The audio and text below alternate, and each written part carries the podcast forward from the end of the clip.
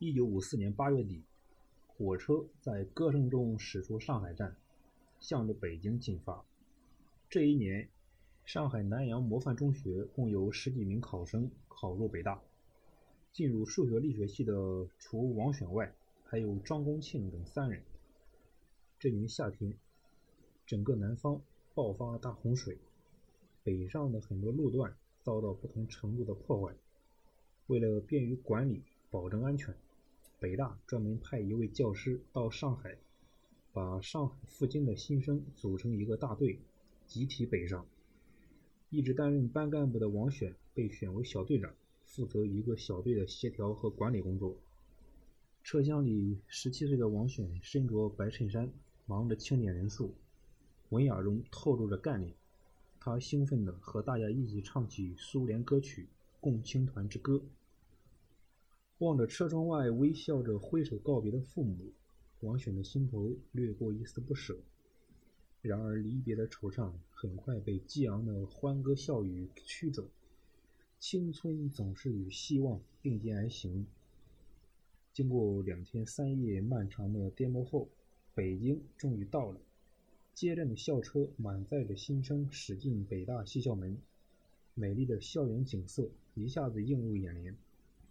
石狮、华表、拱桥、古墓、湖光、塔影，这座创立于1898年的中国第一所国立大学，以它雕梁画栋的皇家气派、兼容并蓄的文化风范，深深触动着王选的心。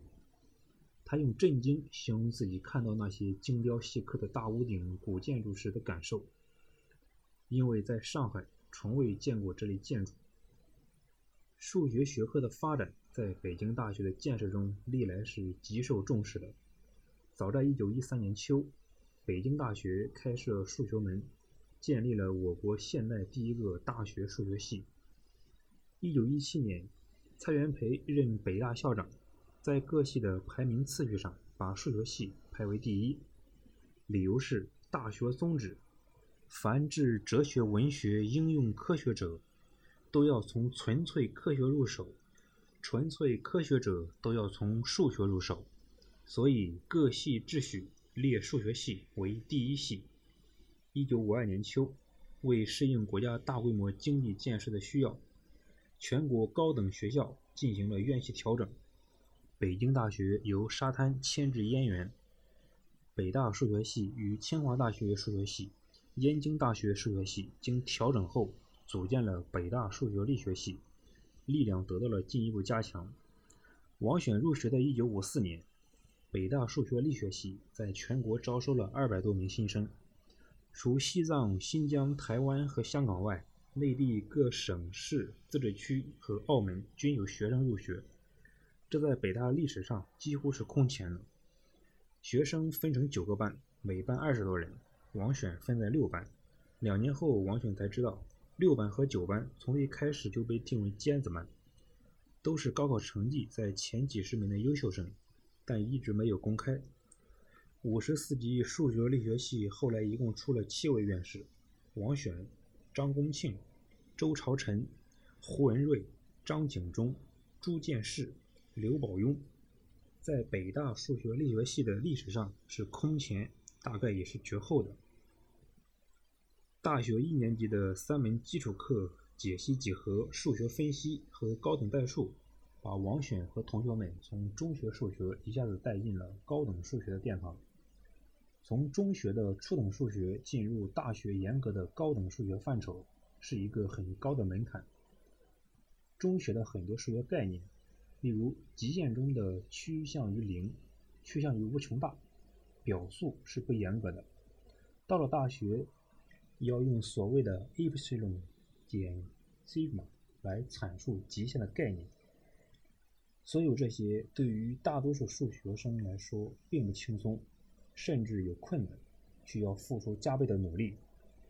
值得庆幸的是，王选一入学就受到名师的精心教导，顺利地跨越了这一门槛，迈入了高等数学的殿堂。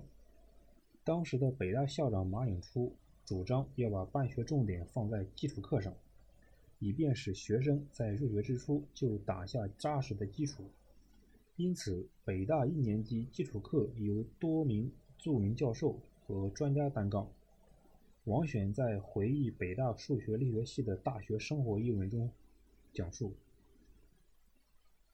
解析几何由姜泽涵先生讲授，他当时已年过半百，是北大的一级教授。由此可见，当时北大对基础课教学的重视。江先生的教材是自编的油印讲义，因为当时尚无成熟的教材。我至今还记得，课间休息时，江先生总要抽一种散发香味的烟斗。教授数学分析这门主课的陈明德先生，当时是三十七岁的正教授，他讲课循序渐进，十分严密，培养了我们严格思维的习惯。教高等代数的，先是聂灵照先生，后是丁石孙先生。丁先生毕业于清华大学，听说北大数学系代主任段学富表示不惜用六个人去换丁石孙一人来北大，可见他才华之出众。丁先生教我们时才二十七岁。基础课除了上大课外，为了使学生们对所学知识更好的吸收消化，系里还开设了习题课。以小班为单位，每个班二十余人，一周数次，抓得很紧，使学生感到紧张和压力。任课的教师是助教，同样十分优秀。据王选回忆，数学分析习题课由吴文达、陈永和担任。吴文达先生生性乐观，讲话有趣。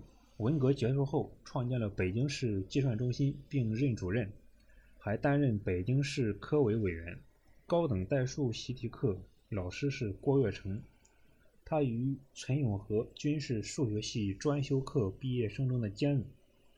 解析几何习题课老师是程庆民，他的习题很有特色，尤其是一学期末的一堂总结课，真是十分精彩。他用高的观点，深入浅出的把一学期的内容串在一起，并加以提高，大家听后收获匪浅。到了二年级，基础课增加了理论力学和实变函数。教理论力学的是一九五六年刚从美国回来的专家王仁，他后来成为中国科学院学部委员。教实变函数的是冷生明先生，他教学方法独特，富有经验。二十世纪五六十年代曾被评为北京市优秀教师。王选很喜欢实变函数这门课。他找来一本和冷先生的教科书风格很不一样的参考书，对照着自学，最终把两种方法揉在一起，融会贯通。众多名师的引导，严格的数学训练，使王选扎扎实实地迈出了第一步，并为他后来搞计算机应用研究奠定了重要基础。他总结说：“大学的基础课学习，使我养成一种严密思考、严密推导。”分析问题、归纳问题的数学思维方法，这种思维方法对搞计算机研究是极端重要的，因为计算机是很严格的，无论是编程序还是硬件设计，错一条线、错一条指令都会造成整个系统的失误甚至瘫痪。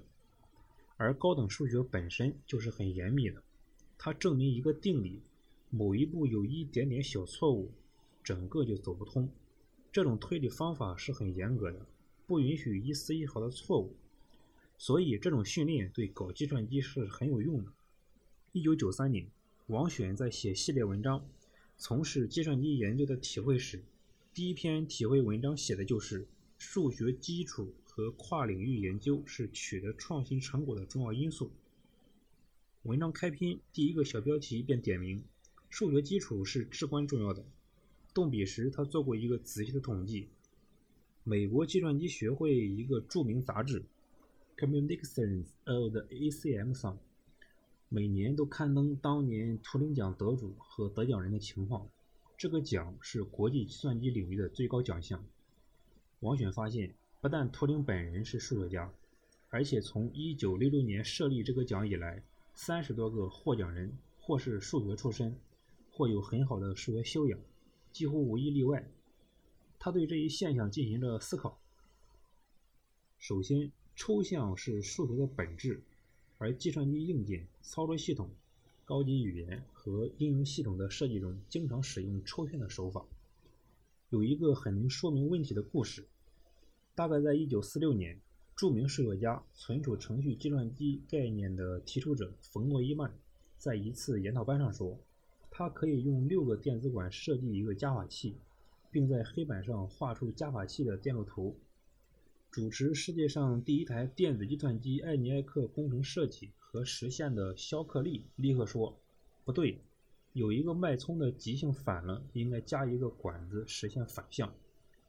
另两处驱动能力不够，应加管子，因此需要九个电子管。”冯诺依曼回答说：“你说的是电路上的加法器，我说的是逻辑上的加法器。正是依靠了抽象。”出现了电子计算机逻辑设计这一重要分支。其次，严密的逻辑思维和推理对硬件和软件研制都是很有帮助的。三十多年来，我在从事逻辑设计、体系结构研究、软件、微程序设计和专用芯片的设计过程中，深感北大数学系的严格训练使我终生受益。我们设计过三次专用超大规模集成芯片 ASIC。从未做过实际的电路实验，主要依靠严格的论证来保证设计的正确性。结果三次样片都是一次成功。